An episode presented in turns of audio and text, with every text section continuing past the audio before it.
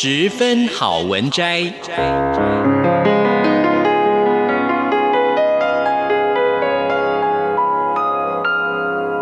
十分钟的心灵补给站。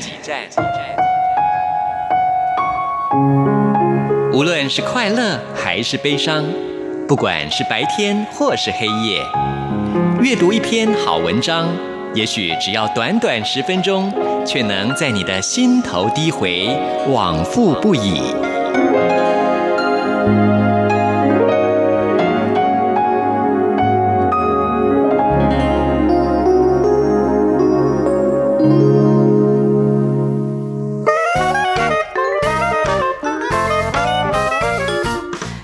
友，欢迎您收听今天的十分好文摘，我是朱佳琪。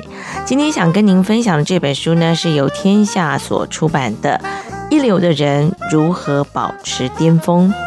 那么作者是布莱德·史托伯格以及史蒂夫·麦格尼斯。这本书呢，要告诉你，更拼命不会更成功。这是第一本结合最新绩效科学实证。揭开让你充分发挥实力，同时避免倦怠与过劳的秘密。那么今天我想跟您分享的这一个章节呢，叫做“管理每一天，凡事从简”。麦克乔伊纳是知名的梅约诊所的医生兼研究员，他不仅是人体机能表现方面的专家，本身呢也是顶尖高手。他发表过三百五十篇以上的相关论文，以及研究荣获无数奖项的肯定。最近，他获选为梅约诊所的杰出研究员，并且呢，从一项非常著名的计划叫做富尔布莱特计划获得了研究拨款。乔伊娜是个麻醉科医师，除了研究之外呢，他也定期看诊，并且指导无数的后进。他说他随性的经营我自己的蒙特梭利学校，他也为体育画报杂志来撰稿，其他的顶尖刊物也经常引用他的专业见解。如果这么多的资历还不够神，那么告诉你，乔伊娜现在呢是五十八岁，他本身也非常的热衷运动。巅峰时期，曾经以惊人的速度跑完马拉松赛，而且呢，已经育有幼子。乔伊娜之所以看似无限的精力，并不是因为她特殊的基因突变，也不是因为她每天工作十二个小时。不过呢，她的确会尽量的减少分心，消除那些跟工作无关的活动。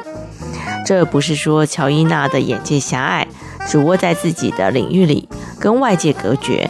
事实相反，他告诉我们，我每天会腾出六十到九十分钟的时间阅读本行以外的知识，这样呢是有助于激发新点子的。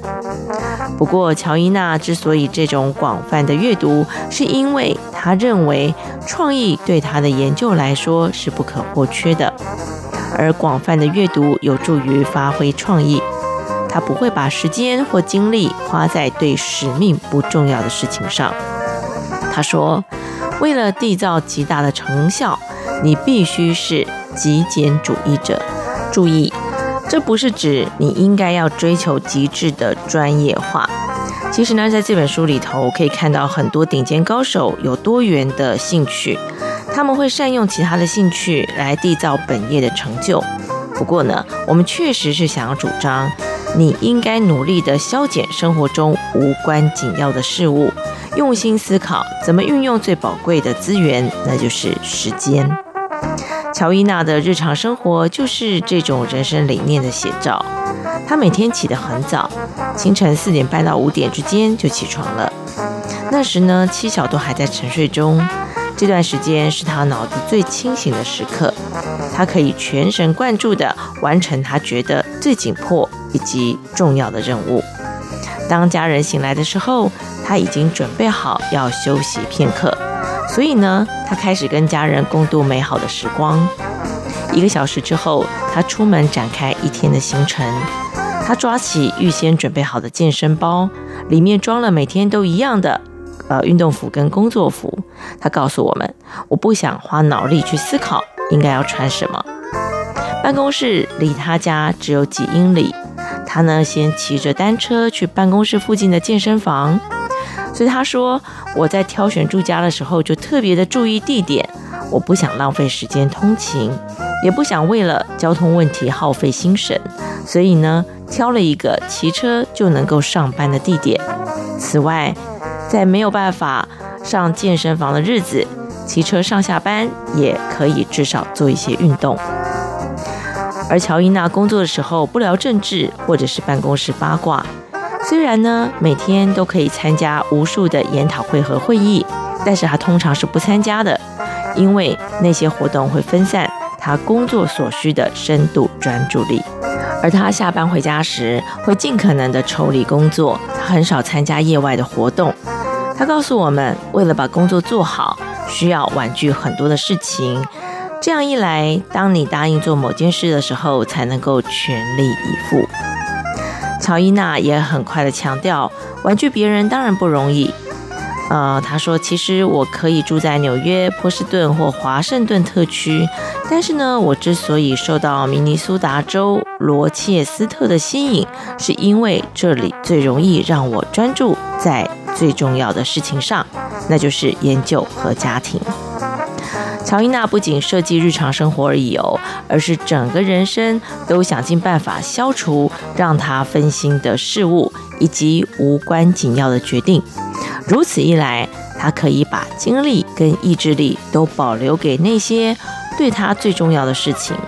换句话来说，乔伊娜之所以成就斐然，在专业领域里缔造极大的成效，秘诀就是她几乎在其他方面。都是追求极简。下次呢，你可以使用电脑，花点时间用 Google 图片去搜寻一下脸书的创办人兼执行长祖克伯。你可能会发现，哎，那些图片有点相似。除了极少数的场合必须要改变一下之外呢，祖克伯几乎都是穿同样的衣服，那就是蓝色牛仔裤、灰色的 T 恤跟连帽衫。这不是因为祖克伯想要发表什么时尚宣言，呃，像这个戏骨来宣扬说轻便着装的规范，虽然他的确那么做了。那他的衣服呢，之所以选择有限，是为了提高工作效率跟绩效。二零一四年底，祖克伯首度的接受大众的公开提问，其中呢，最引人关注的问题就是：为什么你天天穿同样的 T 恤？祖克伯回应说：“我真的希望好好打理我的生活，除了尽力服务这个社群之外呢，我想尽可能的减少日常决策。”他澄清，他有很多件相同的 T 恤，然后呢又解释说，挑选穿着之类的呃日常小决策加总起来可能很累人。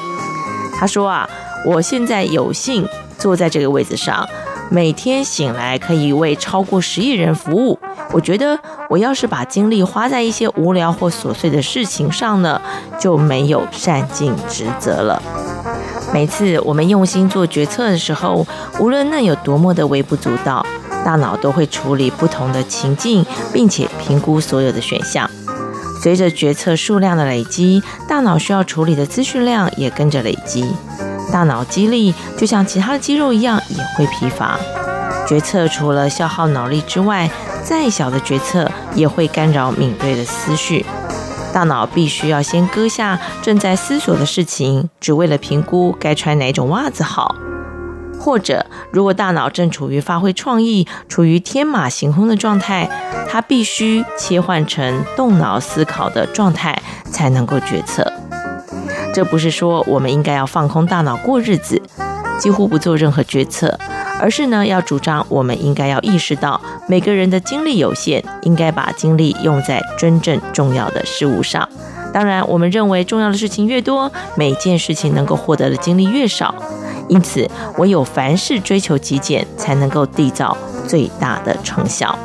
这是今天我所跟大家分享的，由天下所出版的《一流的人如何保持巅峰》。我们下次同一时间空中再会喽。